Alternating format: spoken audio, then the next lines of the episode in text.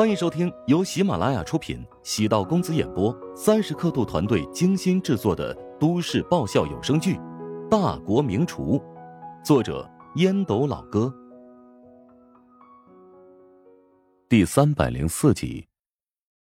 第二天起床，乔治按照惯例准备早餐。陶南方比平时早起了片刻，乔治明白，他是打算跟自己一起吃早餐。有些事情要跟自己交代。现代人生活节奏加快，时间压缩的紧凑，亲人之间也只有在家庭餐桌上聊天沟通，增进或者修补情感。前几天品牌管理中心那边接到通知，省电视台有个栏目组想要聘请你过去参加一个综艺节目，时间周期很长，估计要有好几个月，以自驾的方式在全国的乡野间旅游。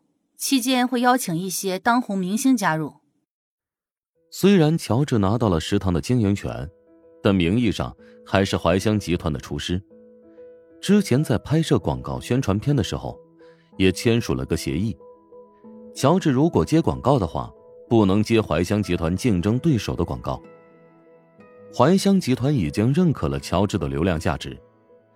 乔治分析陶南方跟自己主动提及此事的原因。这个机会是从怀香集团带来的资源，也就是说，自己如果参加的话，肯定也要以怀香集团员工的身份。集团准备赞助这个节目。没错，赞助节目的前提，你需要以长期嘉宾的身份从头到尾参加这个节目。你不愿意，不会勉强你，但对你而言是个很不错的机会。你现在经营的食堂，不正是需要市场热度吗？哈，还有其他条件吧？我的要求很简单，与怀香集团签署劳动协议，成为怀香集团的正式员工。你在外面经营的食堂，我不会插手，但以后怀香集团的事情，你要优先执行。乔治恍然大悟，陶南方原来在这儿等着自己呢。签署这份劳动合同，违约金怕会是一个天文数字。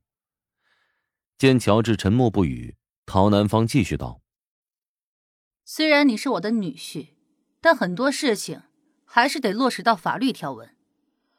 集团用大量的资源、资金投资你，不希望存有太大的损失和风险。”啊，我能够理解，愿意签署这份劳动合同。不知道我的职务和职责是什么？转身进入自己的书房，陶南方取出一份协议，递给了乔治，看了一眼自己的岗位，首席产品官，再看违约金，五千万元。陶南方并不知道他的私人实际资产已经过亿，至于薪水没有注明，并不郁闷，反而有些开心。在丈母娘的心中，如今至少已经值五千万了。何尝不是一种认可呢？命运眷顾努力且用心之人，时常会起波澜。总体而言，一切还是朝着好的方向发展。乔治有时候觉得，人太精明，其实并不是什么好事。很多事情看得太过透彻，只会让自己活得太累。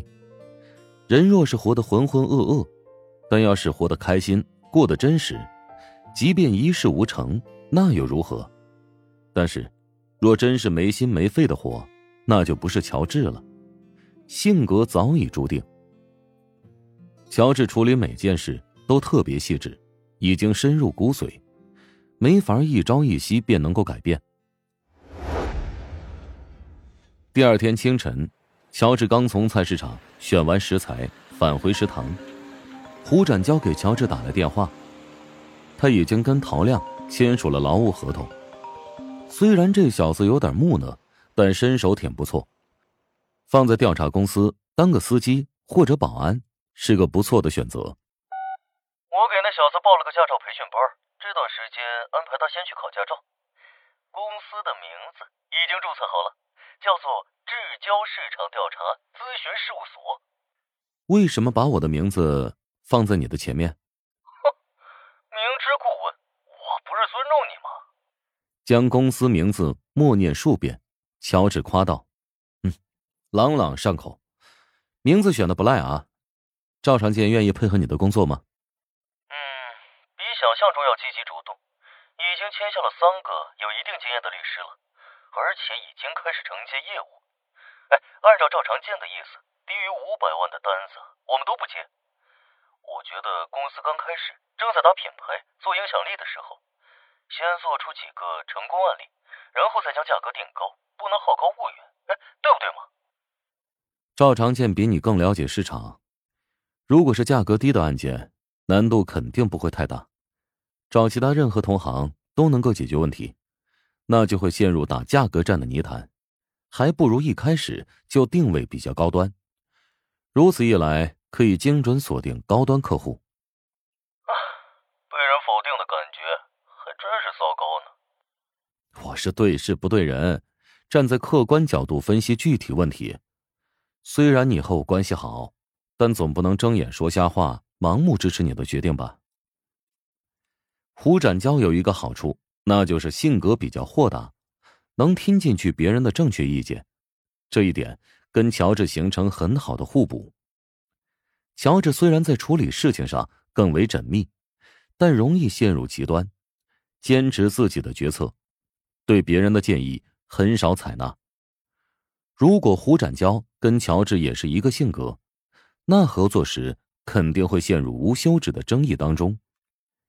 一开始或许无所谓，但等时间久了，再铁的关系也会生锈。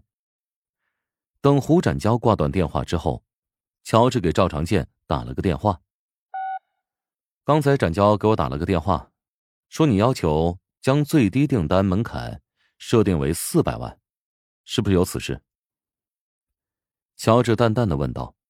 赵长健微微一怔，没想到胡展娇眨眼便跟自己告状：“啊，现在低端商务调查市场已经饱和了，相反，高端商务调查市场虽然难度大，但是业务量充沛，只要我们肯下功夫，绝对有不错的收益。”建议是不错，你也需要认清自己的位置。即使胡展娇有不合理的决策，但他永远是公司的最大的股东。赵长健瞬间领会乔治是什么意思，他是警告自己对胡展娇保持足够的尊重，在他的潜意识里是不太瞧得上胡展娇的。对于乔治，那也是有把柄捏在他的手上，不得不仰人鼻息。跟赵长健叮嘱几句，乔治挂断电话。刚才的电话主要以敲打为主，他知道赵长健的心理状态。他甚至连自己也没太放在眼里。乔治和胡展娇，不过刚毕业的应届生；赵长健则是混迹江湖的老油条，怎么会被人牵着鼻子走呢？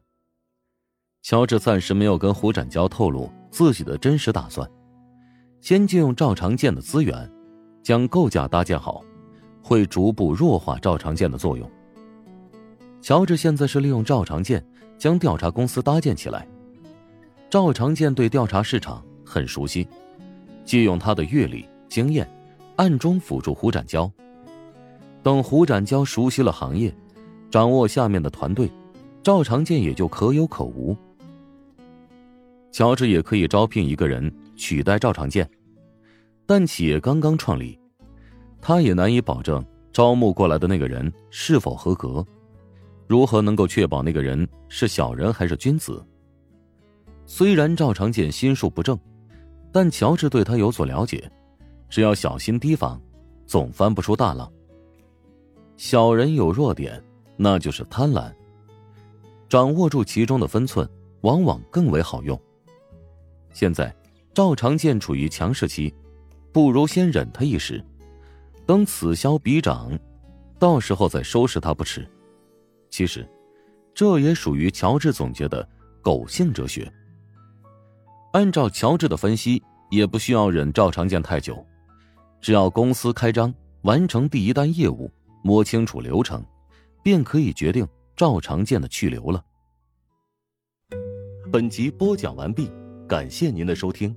如果喜欢本书，请订阅并关注主播。喜马拉雅铁三角将为你带来更多精彩内容。